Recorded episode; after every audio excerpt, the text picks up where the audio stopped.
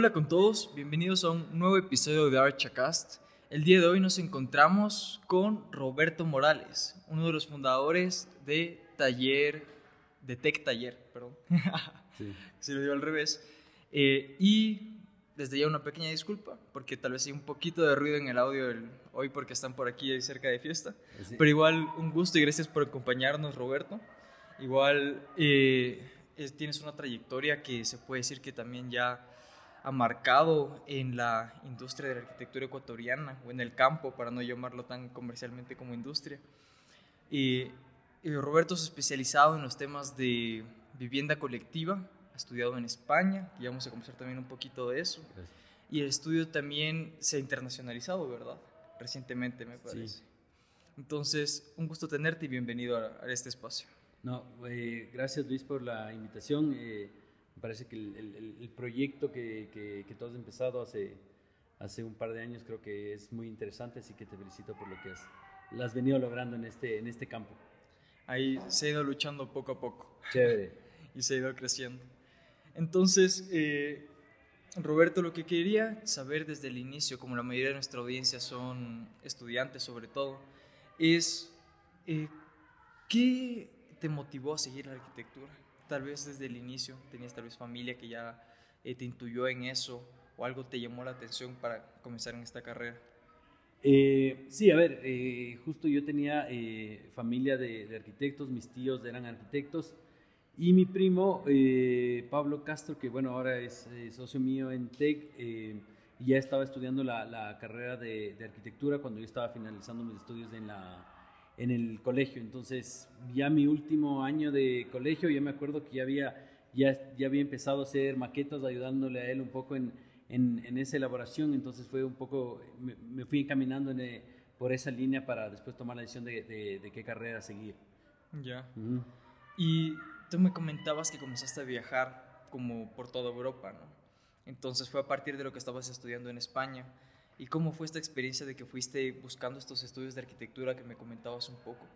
Eh, verás, cuando yo estaba estudiando en la Universidad Politécnica de Madrid, en el TAM, estaba en la clase de Juan Herreros y justo habíamos estado analizando este tema de prácticas emergentes. Entonces, eh, con la clase viajamos a, Holanda y a, a, Bruselas, a Rotterdam y a Bruselas específicamente, a conocer estudios de arquitectura. Entonces estuvimos, eh, estuvimos de NOMA, estuvimos en MBRDB en, Rotterdam, en otras y también en Bruselas. Entonces, eh, digamos, este, este análisis o el conocer cómo funcionaban estas oficinas de arquitectura, con, digamos, con mucho más experiencia y, y, oficinas eh, jóvenes que estaban empezando, nos, como que nos, nos, nos abrió el los ojos de, de, poder tomar una decisión de, y, de poder formar TEC con Pablo. Pablo también estuvo estudiando en Nueva York, entonces hubo un, tiempo en el que Pablo estudiaba en Nueva York su, su, su, posgrado y yo estaba haciendo pasantías en la oficina de Carlos Zapata en Nueva York y ahí fue cuando en su momento conversamos, dijimos en algún punto que, que volvamos a estar en Quito sería interesante poder eh, abrir la, una oficina de arquitectura. Después pasó esto de, de, de, las prácticas emergentes en esta clase de Juan Herreros y en el 2015 tomamos la decisión, cuando ya nos juntamos los dos en Quito, tomamos la decisión de, de abrir nuestra propia oficina. Y esto de las prácticas en el estudio de Carlos Zapata, suena que fue una gran experiencia. ¿Y cómo gestionaste tal vez para conseguir estas prácticas? Porque a veces muchos eh, los estudiantes decimos estos grandes estudios de renombre, imposible que yo vaya a practicar ahí. ¿Y ¿Cómo tú lo lograste?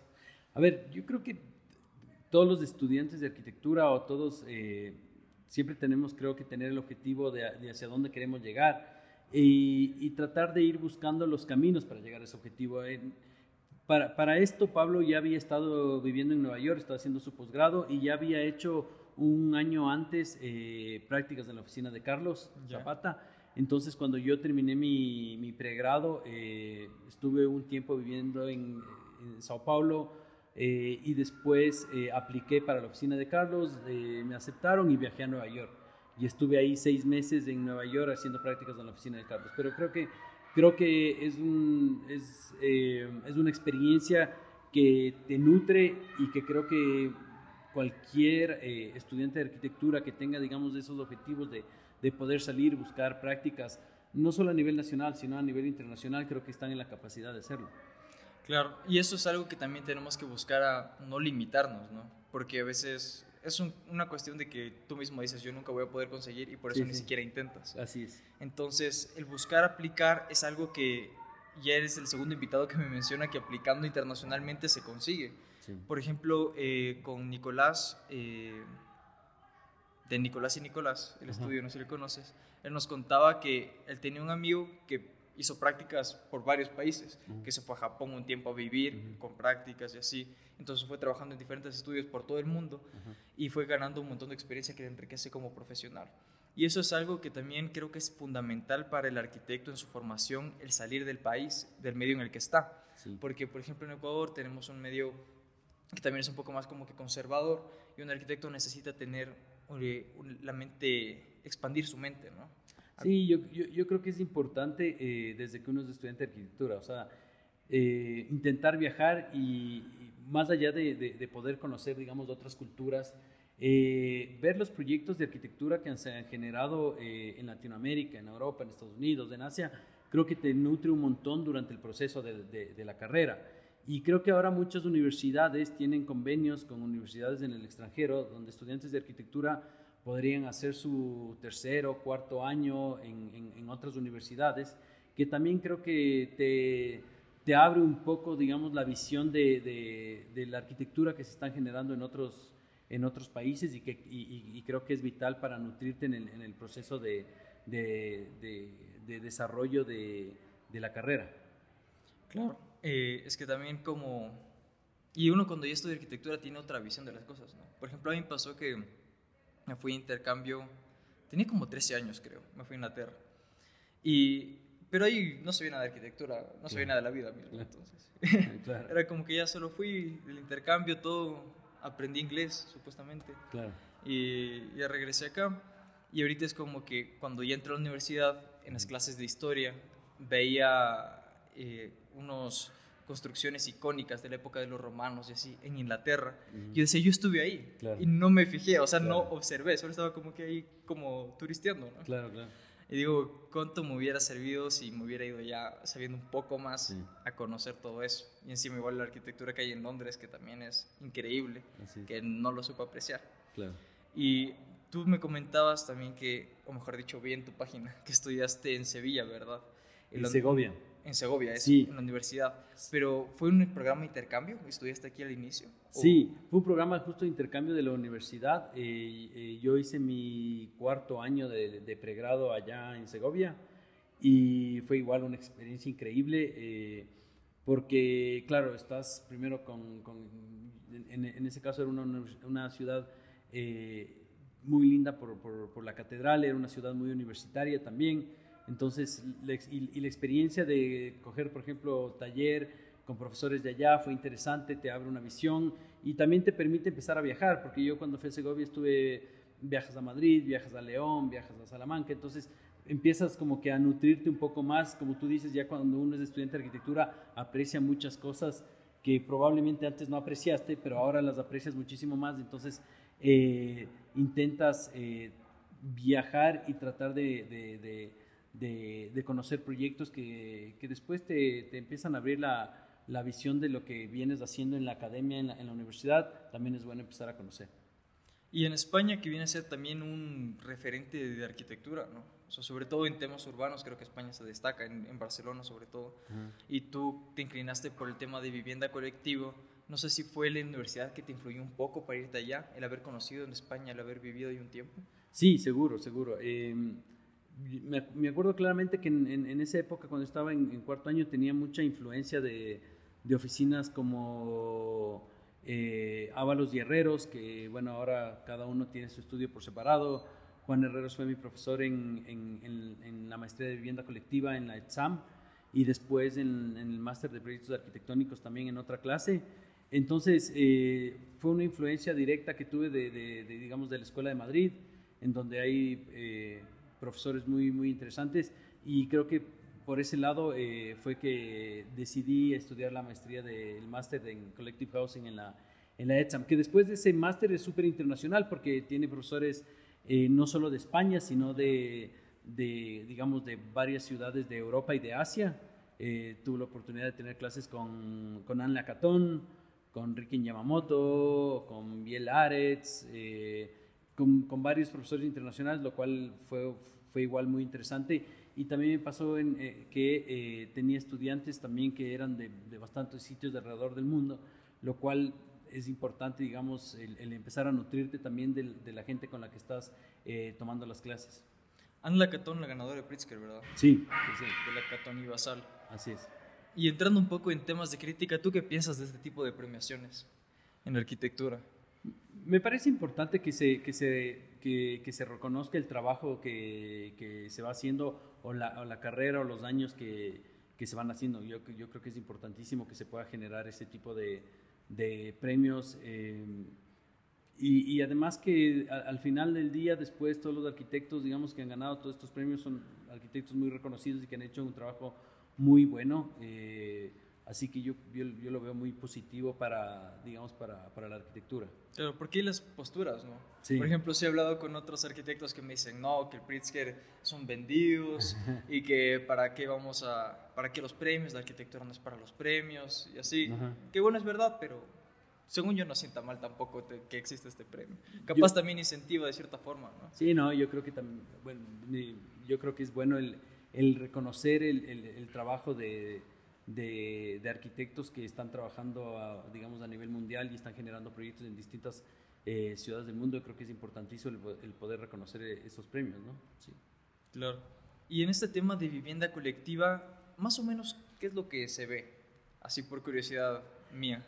Hay varios, a ver, en, en, uno va viendo varias escalas, ¿no? O yeah. sea, dependiendo el, pro, el, el, profesor, estos son como, eh, este máster en específico en Collective Housing son como talleres que uno coge con estos profesores internacionales, donde ellos te plantean eh, un, un, escenario en específico.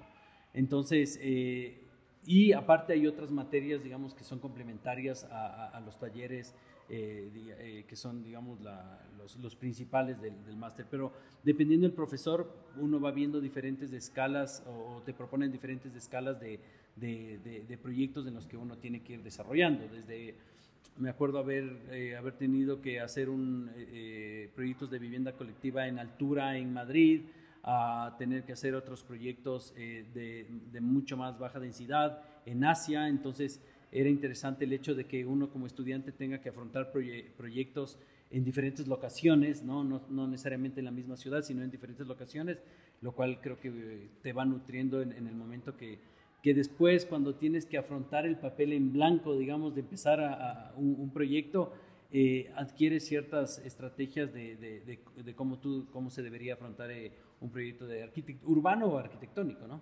Y desde que comenzaste eh, en esta maestría, o desde que la elegiste, ¿pensabas en volver en Ecuador para aplicarla? O sea, ¿lo viste tal vez como una necesidad del país, este tema de vivienda colectiva, y por eso fuiste? ¿O más por el otro lado? Tal vez como que primero te interesó el tema y después dijiste, ah, en Ecuador puedo hacerlo. Me interesó muchísimo el tema, me interesó muchísimo eh, los profesores que, que, daban en la maestría, pero siempre tuve, eh, digamos, el objetivo de, de, de volver al, a, a Ecuador a poder, eh, digamos, formar la, la, oficina de arquitectura. Justo antes de irme a Madrid estuve en Nueva York, en esta etapa que te contaba, entonces siempre había el objetivo de en algún momento volver a, a, a Ecuador y, y, y, poder abrir una, una propia oficina de arquitectura. ¿Y cuál tú crees que es la diferencia entre el valor que se le da al trabajo a un arquitecto en, en España y en Ecuador? Porque sí eh, se escucha recurrentemente, también sí se ha sentido que es muy infravalorado aquí, ¿no? Es como que piensan que el arquitecto solo hace dibujitos y no saben todo el proceso que conlleva sí. detrás. A ver, yo, yo creo que el, el, el digamos, hay, hay, hay, clientes que podrían pensar que uno solo hace dibujos, pero en realidad hay, hay, una, hay una preparación primero y hay un trabajo muy fuerte detrás de, de, de un diseño arquitectónico o, o, urbano, ¿no? Pero creo que en esa, en esa digamos, en, en, en esa lucha de, de, poder establecer ciertos parámetros que hagan que el, que un arquitecto o, o, un diseño o el trabajo que es un arquitecto esté bien remunerado, en esa misma lucha estamos aquí en España, o sea... No, ah, es igual. Sí, es, es, es, igual, uno siempre está en, en, en, eso. Pero, sin embargo, creo que nosotros aquí eh, tenemos muchas más oportunidades de lo que, de lo que se tiene en Europa. Creo claro. que Latinoamérica en ese sentido... Eh, nos genera muchísimas más oportunidades de poder hacer proyectos mucho más jóvenes de lo que después se puede hacer en, en Europa o en Estados Unidos.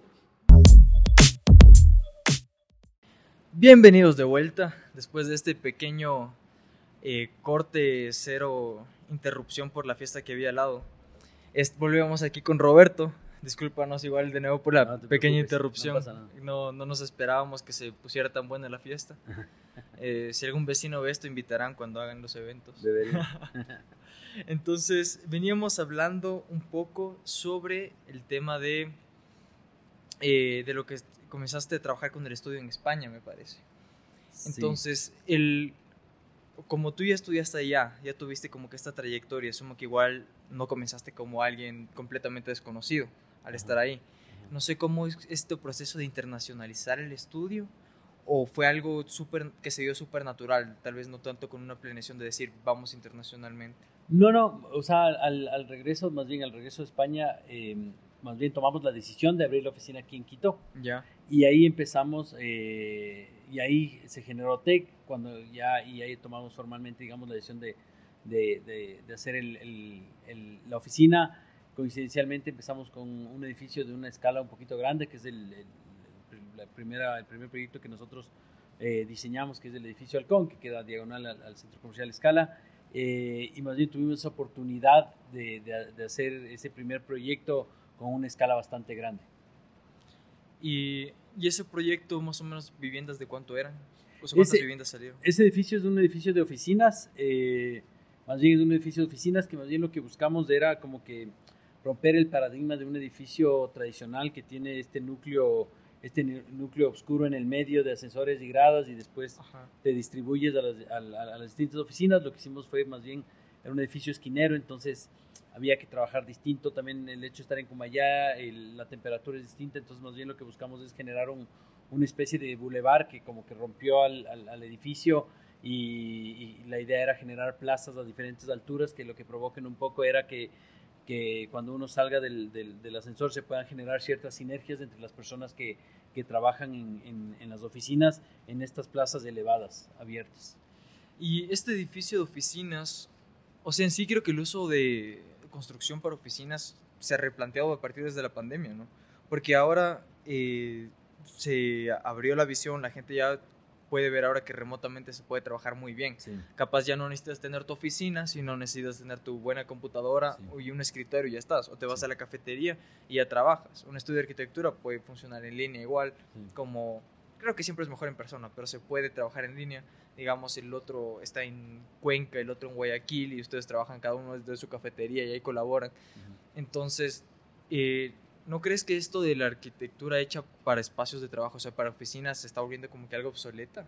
Sí, yo, yo creo que la pandemia nos ha enseñado muchísimas cosas y creo que como arquitectos también eh, creo que es importante ahora aún más en, pensar en espacios mucho más versátiles que puedan irse transformando en el, el tiempo entonces creo que esa es una, es una nueva tarea que, que, como arquitectos debemos plantearnos del hecho de, de, cómo pensar en los espacios sabiendo que probablemente en un futuro cercano tengan que cambiar rápidamente, ¿no?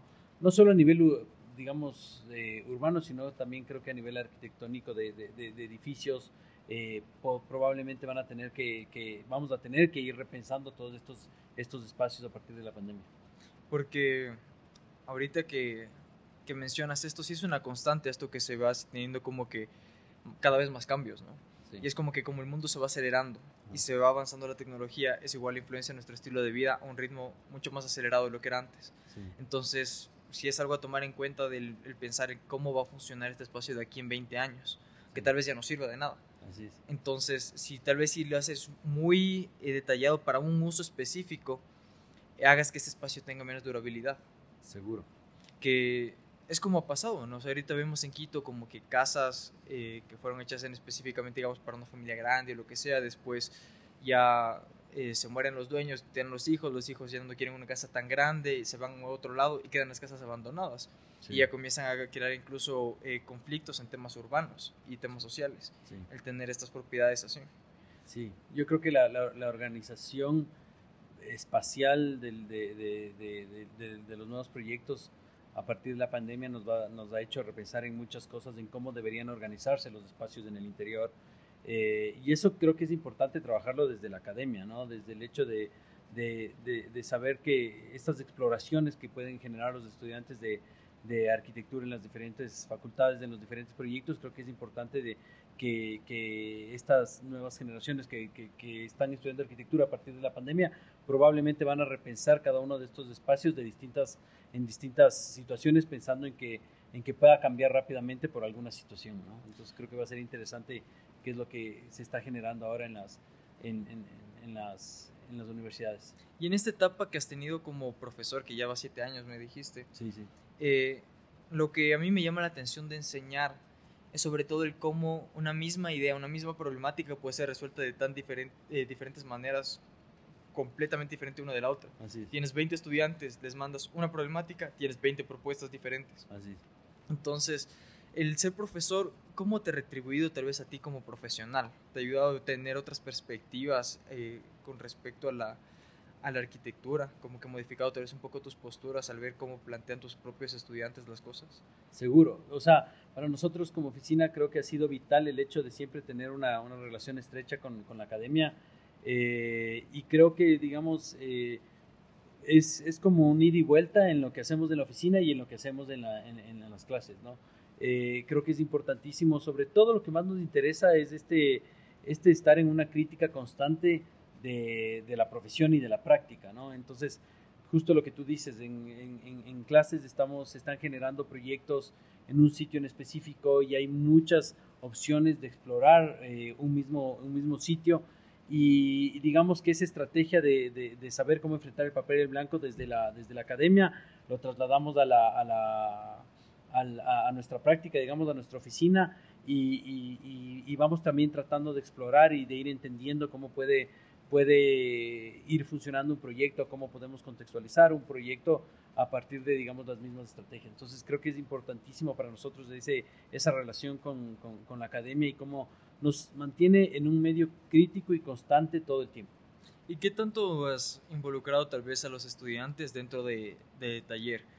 O sea, supongamos algún momento has tenido tú un, un proyecto que has querido que te ayuden a resolver ellos y, y, que contribuyan tal vez con sus ideas o algún segmento de crítica con tus estudiantes?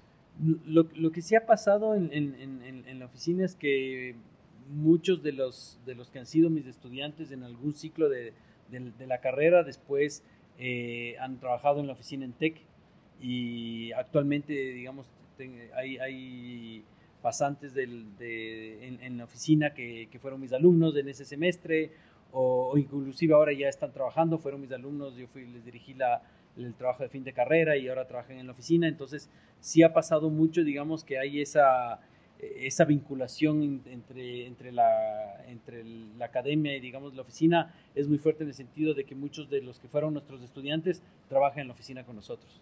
Entonces, y que también es un buen como proceso de filtro, ¿no? Porque es como que ya pasaste todo el semestre con ellos, ya sabes cómo trabajan y ya sabes quién puede adaptarse al ritmo de trabajo de tu estudio. Sí, yo creo que el, el, el, proceso es, es, es, interesante y también creo que esa responsabilidad nuestra de, de, del hecho de, de, estar generando proyectos en una oficina y que estudiantes puedan trabajar con, con, nosotros, no siempre se puede, pero cuando, cuando, cuando se puede, cuando hay proyectos en específico donde pueden venir eh, eh, estudiantes, creo que es importantísimo el hecho de que haya esa retroalimentación de lo que la academia te puede brindar eh, a, a, ti como profesor y, y ser, digamos, eh, y, ser recíproco en ese sentido, ¿no? ¿Y, cuando, ¿Y ahorita cómo está compuesto tu equipo, más o menos? ¿Cuántos arquitectos son? ¿Tienes ingenieros tal vez también en el equipo? A ver, para nosotros eh, es, es, importante el hecho de, de poder saber, entender que como arquitecto no podemos hacer todo y nos interesa muchísimo sobre todo generar alianzas con, con distintas personas que son... Eh, que, digamos, se especializan en diferentes cosas, ¿no? Entonces, la oficina de arquitectura la dirigimos Pablo y yo, y después tenemos diferentes arquitectos que están trabajando en diferentes partes, ¿no? Ahorita estamos, por ejemplo, estamos afrontando un proyecto de, de, una vivienda unifamiliar, donde están eh, una, arquitecta eh, dirigiendo la obra. Coincidencialmente, en nuestra oficina tenemos eh, tres arquitectas que están dirigiendo las distintas obras, que es interesante, y después tenemos eh, arquitectos igual que están rotando. Una de las cosas que más nos interesa como en la oficina es rotar mucho. Eh, no solo que una, un, arquitecto esté siempre en obra o que otro arquitecto esté siempre en la oficina, sino creo que esa, ese, ese hecho de ser una oficina pequeña te da la oportunidad de que estemos todos rotando y, sepamos, digamos, cuáles son las responsabilidades que tiene una, uno en obra y las responsabilidades que tiene uno en el proceso de diseño en, la oficina. Y eso creo que es interesante para, para nosotros, para Pablo y para mí y para el resto de arquitectos y arquitectas que trabajan con nosotros, ¿no? El hecho de, de siempre tener que estar rotando en, en, digamos, en los, en los procesos que te va retroalimentando todo el tiempo, ¿no? Y te va siempre generando una cierta como, como interés en siempre estar explorando diferentes situaciones. Claro, es que también digamos cuando pasa mucho que digamos si un arquitecto viene y es netamente solo diseña en papel y nunca pasa en obra, en el papel termina poniendo unos errores constructivos que él nunca sabe, porque no sabe que vas a obra y eso no se puede hacer o no funciona como pensarías, porque el papel aguanta todo. Así es. En cambio, cuando viene alguien que ya ha tenido experiencia en obra y y está en pues, es parte del proceso de diseño, te va a decir como que, oye, no, mira, esto no va a funcionarnos por tal forma y tal forma. Sí, eh, yo Entonces, creo, yo creo que eso, es, se enriquece mucho más. Exacto, yo creo que eso es importantísimo. Y, y, digamos, eh, relacionando esto con lo que hablábamos hace un momento de, de, de, de, cómo nos miran, digamos, desde, la, desde Europa o Estados Unidos a la, a la arquitectura latinoamericana, que tenemos muchas más eh, oportunidades de generar proyectos. Eh, en nuestra oficina he tenido la oportunidad de, que han trabajado con nosotros eh, arquitectos que fueron mis compañeros en, la universidad allá y que han venido a trabajar acá y que también es, importante el hecho de, cómo nos vamos nutriendo de personas que están trabajando en, otra escala, con otro tipo de normativa y que en algún momento pueden, pueden estar aquí en nuestra oficina y que nos vamos retroalimentando y vamos generando diferentes situaciones. Y eso creo que también ha sido importante el hecho de, tener eh, personas que, que, son de España o, que están trabajando en España, sobre todo por, digamos, por la relación que hemos tenido y que ahora están trabajando con nosotros en la oficina y que es súper importante en el, en el, desarrollo de, los proyectos de la oficina. Y justo ahorita que mencionaste de nuevo lo que habíamos hablado de eh, las oportunidades que también se tienen en Latinoamérica, que me hiciste acuerdo, creo que justo en eso nos habíamos quedado ahorita que lo pienso. Sí, Pero eh, eso yo lo veo como una gran oportunidad, porque cuando la gente dice que eh, Latinoamérica son países en vías de desarrollo, también es que tienes una oportunidad para crecer mucho más que en países ya desarrollados, porque todo lo que está allá, eh, prácticamente allá hay todo, digamos. O sea, el innovar fuera del, del país, en Estados Unidos, en Europa, es mucho más complicado porque ya hay tantas ideas que es difícil encontrar la que falta. En cambio, estando aquí, puedes incluso copiar. O sea, te vas, digamos, a Europa o Estados Unidos, analizas una idea, cómo funcionaría, cómo saben decirle tropicalizar las ideas. Y puede funcionar aquí. Y es como que ya tienes esos referentes, eh, modelos de negocio eh, que puedes venir a implementar acá.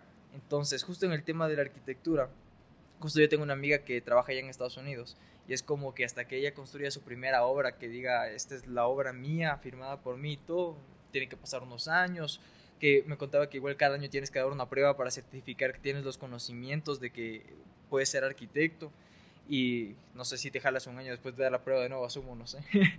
Pero aquí tranquilamente te gradúas y ya puedes salir a construir, ya puedes salir a diseñar. Es solo cuestión de que consigas tu cliente, a veces ni eso, porque viene la tía que quería tener su casa de campo y te dice como que ya, mijito, deme, deme haciendo el diseño. Sí. Entonces sí es mucha más oportunidad para crecer. Sí, yo, yo creo que ahí regresamos de eso que hablábamos igual al inicio de, de cuáles son los objetivos que tiene cada uno y creo que Latinoamérica y Ecuador en específico creo que nos brinda muchísimas oportunidades de poder eh, generar cosas que nos interesen y creo que más bien por ese lado eh, eh, creo que cuando uno regresa a ver todas las oficinas de arquitectura jóvenes que, que, que están, que, que, están saliendo ¿no? en, en Ecuador, en Latinoamérica, creo que ve un trabajo muy, muy profesional y uno puede enriquecerse de cada una de estas, de estas oficinas que, de arquitectos jóvenes que están proponiendo cosas interesantes. Incluso, incluso es justo, en especial en Ecuador, que tenemos esa posibilidad, porque me acuerdo que cuando hablaba con, creo que era justo con Nicolás Proboste, él me decía que en Chile eh, no es normal que un estudiante, un arquitecto vaya y construya, que eso siempre como que el ingeniero, que ahí sí el arquitecto se dedica netamente como que al diseño. En cambio aquí nosotros nos ven como todólogos, o sea, es como que si eres arquitecto tienes que saber construir. Mm. Y si no construyes prácticamente no tienes de qué vivir, porque aquí tampoco el diseño no se aprecia tanto. O sea, el llegar a un punto en el que te contraten para solo diseñar, eh, ya necesitas tener un nombre y una buena trayectoria. Sí, yo creo que sí, hay, hay, hay, muchos países en los que generalmente no el mismo estudio que diseña construye los proyectos y aquí tenemos esas oportunidades y creo que también en ese sentido es importante que, que nos vayamos generando alianzas con, con, ingenieros o con especialistas en sostenibilidad o especialistas en paisajismo que, que vayan haciendo que un proyecto eh, sea, tenga una mayor rigurosidad profesional en ese sentido. Y creo que en estos últimos años en el, en el país ha, pasado que, que muchos eh, eh, arquitectos, estudiantes de arquitectura que se gradúan han tenido la oportunidad de ir a estudiar en el exterior y, y ahora que vuelven eh, están especializados en, digamos, en distintas ramas de la arquitectura, lo que hace que los proyectos ahora, digamos, tengan, digamos, sean mucho más potentes en el sentido de, que ya no el arquitecto tiene que hacer todo, sino que hay ingenieros, hay urbanistas, hay paisajistas eh, que, que, hacen que cada uno de los proyectos ahora sean mucho más, más, más fuertes. Y últimamente se va haciendo igual una carrera como más horizontal, ¿no? O sea, se va acoplando, justo como tú dices, es mucho más colaborativa de lo que fue en, en su momento, que antes Seguro. el arquitecto era todo, hacía todo de su manera. Y ahora siempre a veces consultas, igual con gente que tal vez ni siquiera es de la rama, digamos con biólogos puedes hacer consultas sobre temas eh, de biodiversidad o tal vez incluso de materialidades y que te pueden dar un gran aporte. Entonces, cuando se retroalimenta con todos estos profesionales, eh, puedes llegar a hacer cosas bastante impresionantes. Incluso justo recién vi de un nuevo material que posiblemente vengan al podcast a hablar de eso, que es como bloques hechos a base de hongos. Sí. Entonces, y eso, te, y eso con la chica que hablé de esto, ella no era arquitecta ni era ingeniera, ella era eh, bióloga. Eh, Sí, ¿verdad? Bueno, si me equivoco, perdóname. Pero creo que era bióloga. Sí, sí. Eh, entonces es como se puede ir complementando las diferentes carreras para seguir este mismo objetivo, ¿no? Sí, y yo, creo que ese trabajo colaborativo que tú le llamas y que creo que es muy interesante que se está generando ahora, también hace que, que en los proyectos se puedan explorar diferentes tipos de materialidad o diferentes tipos de sistemas constructivos, que también es interesante cómo, cómo, cómo ahora... Eh, se están eh, explorando ¿no? diferentes tipos de, de, sistemas constructivos y creo que, por ejemplo, ahora la, la, madera, digamos, es uno de los, de los materiales en donde eh, está ganando mucho campo y también el, el, usuario está aceptando también ese tipo de materiales para, para, sistemas constructivos, estructurales, no solo como, para, no solo como revestimiento, sino eh, dándole otro tipo de, características y creo que esa colaboración que se puede generar con diferentes diferentes personas, biólogos, sociólogos, o sea, depende de la escala de, de, proyecto que uno esté desarrollando, creo que es interesantísimo. Y justo en este tema de la madera, los muchachos de, de ese colectivo que estuvieron aquí hace tres episodios, creo, desde este, ellos están construyendo el primer edificio de madera del, del Ecuador, que creo que es un edificio de cuatro pisos que ya algún rato si tengo más información les contaré, pero ellos siempre han tenido esta como que intención de explorar con las materialidades como más de la naturaleza, que, que ellos me contaban que incluso querían cambiar el nombre del estudio un tiempo a materiales del bosque, algo así. Ya. Eh, no lo hicieron, ah. pero igual se me hace interesante que busquen el, el explorar otros, otras alternativas y no irse por lo tradicional de siempre el hormigón o el acero, ¿no? Sí, no. Que ver que hay más posibilidades. Y, este, y en el proceso de selección de materialidades, eh, ¿cómo lo trabajas tú en las propuestas tal vez? Eh, a ver, nos, nos, interesa, cuando nosotros, digamos, afrontamos un, un, proyecto y estamos con el papel en blanco, nos interesa mucho el, el hecho de pensar en, proyectos muy, muy contextuales, ¿no? que respondan un poco al, al, lugar donde están, eh, donde están ubicados. Creo que es importantísimo el hecho de entender eh, el, clima donde están ubicados, ¿no? Y, que, y, que, vaya respondiendo cada una de las decisiones. Sobre todo intentamos que cada una de las decisiones que tomamos cuando estamos proyectando no sean decisiones eh, formales, sino sean decisiones que vienen de un análisis previo eh, que nos puedan ayudar a,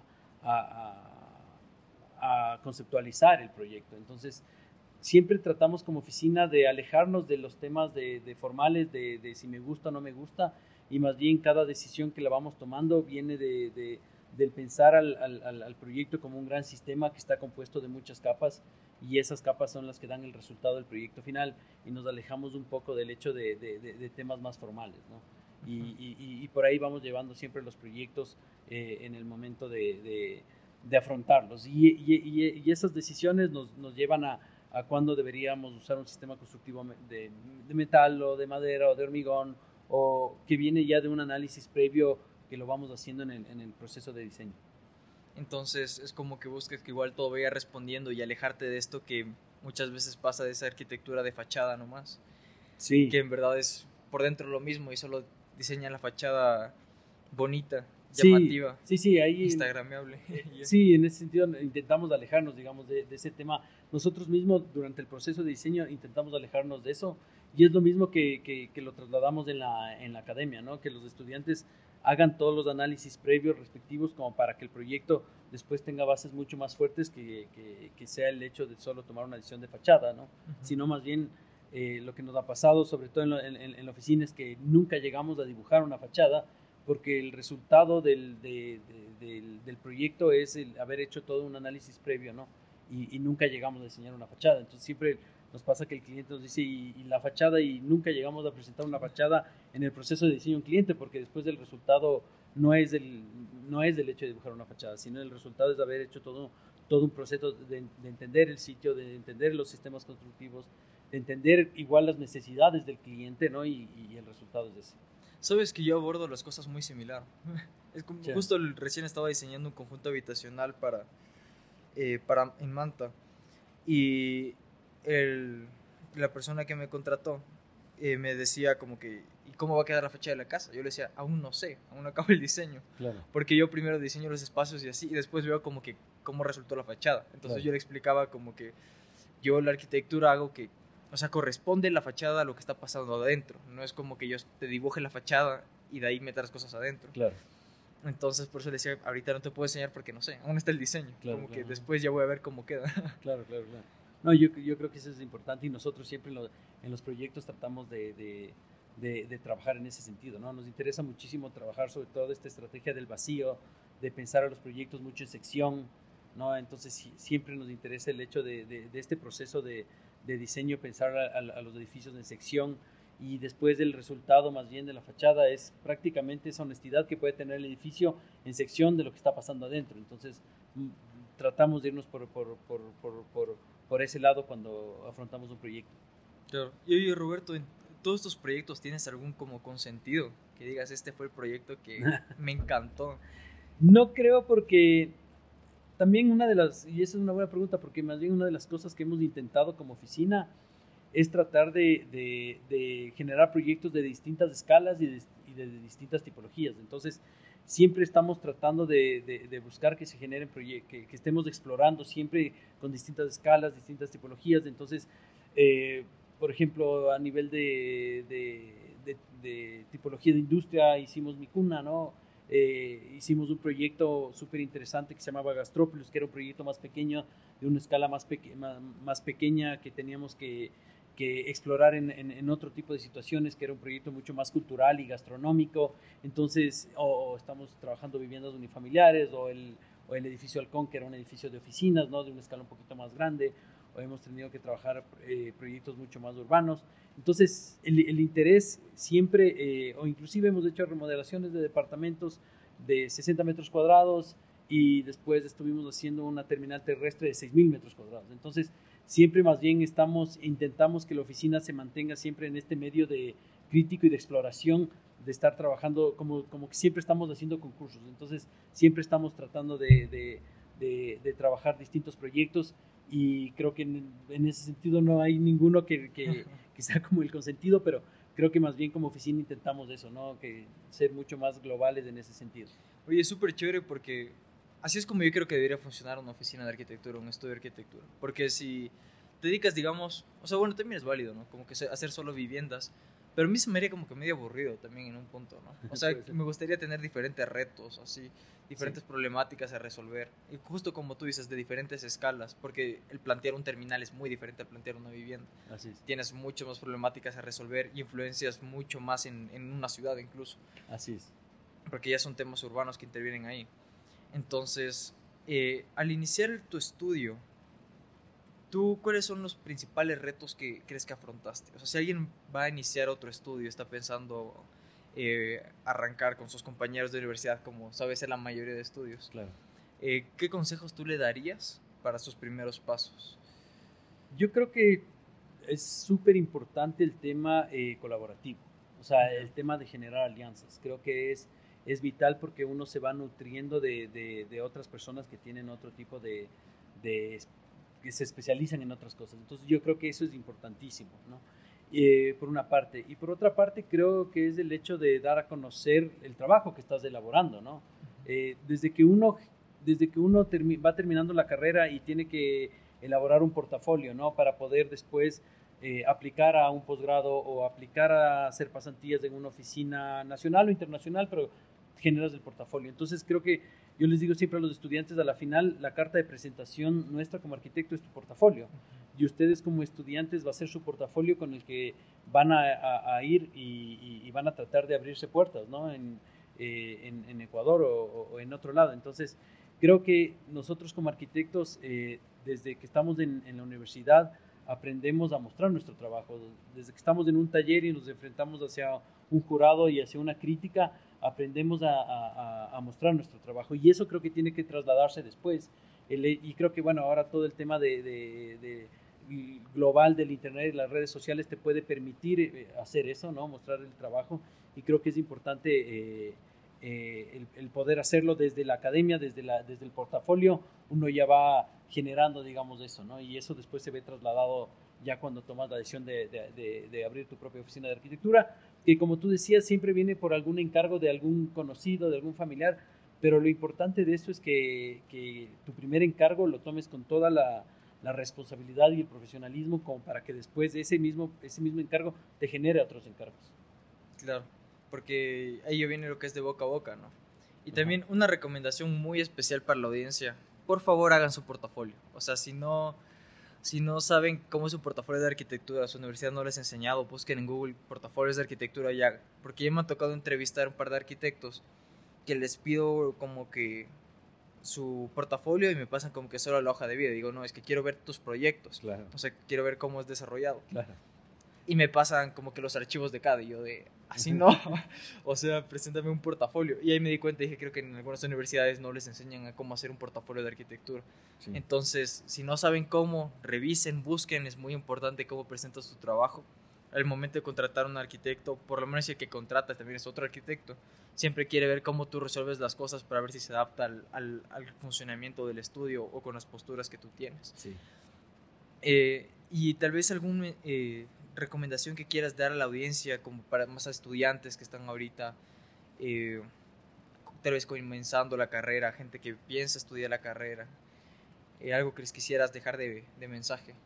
Eh, yo creo que es importante, a ver, en- en- digamos, cuando eres estudiante de arquitectura, eh, yo comprometerte, ¿no? En, en- en- en- esta, en, esta carrera que aparte de, de- de ser muy apasionada, te- te ocupa muchas horas, pero sobre todo creo que el, el- el hecho de, intentar después viajar, de hacer, como hablamos al, al inicio, de hacer intercambios, ¿no? Durante el pregrado poder hacer intercambios y que ese intercambio después te permita conocer o estar en- en- en otro país, tener una crítica distinta de tus proyectos, ¿no? O, o- o- o simplemente saber si diferentes estrategias de afrontar un proyecto, conocer proyectos de arquitectura, creo que te van nutriendo muchísimo. Y creo que durante el pregrado es, es vital el hecho de, de uno tratar de nutrirse lo que más pueda para después poder eh, afrontar los proyectos o afrontar eh, un posgrado o afrontar una pasantía. Entonces creo que es importante, el, el- yo siempre les recomiendo eh, viajar o generar intercambios porque creo que ayuda a nutrir mucho a un estudiante de arquitectura. Chévere. Muchas gracias, Roberto. Ha, sido, ha sido un gusto tenerte aquí en este espacio. Muchísimas gracias. Eh, igual creo que has contribuido mucho para, para la audiencia. Eh, igual todos no olviden seguir las redes de eh, de Tech, que van a estar por aquí abajo, como siempre, las de Lab, las de Fresh, que son siempre los chicos que nos ayudan a producir, y también las de redes de Coffee Factory. Eh, ahorita no tenemos el café aquí porque nos lo tomamos antes de iniciar la entrevista y por eso hemos estado también muy despiertos para hablar. Entonces, igual aquí está Coffee Factory, ya saben, está ubicado en el Hoy del Faro y Mariana de Jesús. Un excelente café, tú eliges tu tueste, eliges entre 14 tipos de leche, tienen de todo, o sea, es buenísimo esa cafetería. Incluso te dan imprimiendo, si vas a trabajar y quieres que te impriman algún documento o algo, o sea, en A4, ¿no? Eh, ahí te imprimen nomás sin ningún costo adicional. Entonces es un buen lugar para trabajar. Eh, si son arquitectos, ya tienes donde ponerte tu estudio temporalmente. Eh, y si van, no olviden subir alguna historia mencionando la academia y ahí igual yo voy a dejarles unos bocetos míos de regalo para que les den en caso de que suban esta historia. Entonces, de nuevo, un gusto verte tenido aquí, Roberto. muchísimas gracias. Y nos vemos en el siguiente episodio de Archacast. Gracias.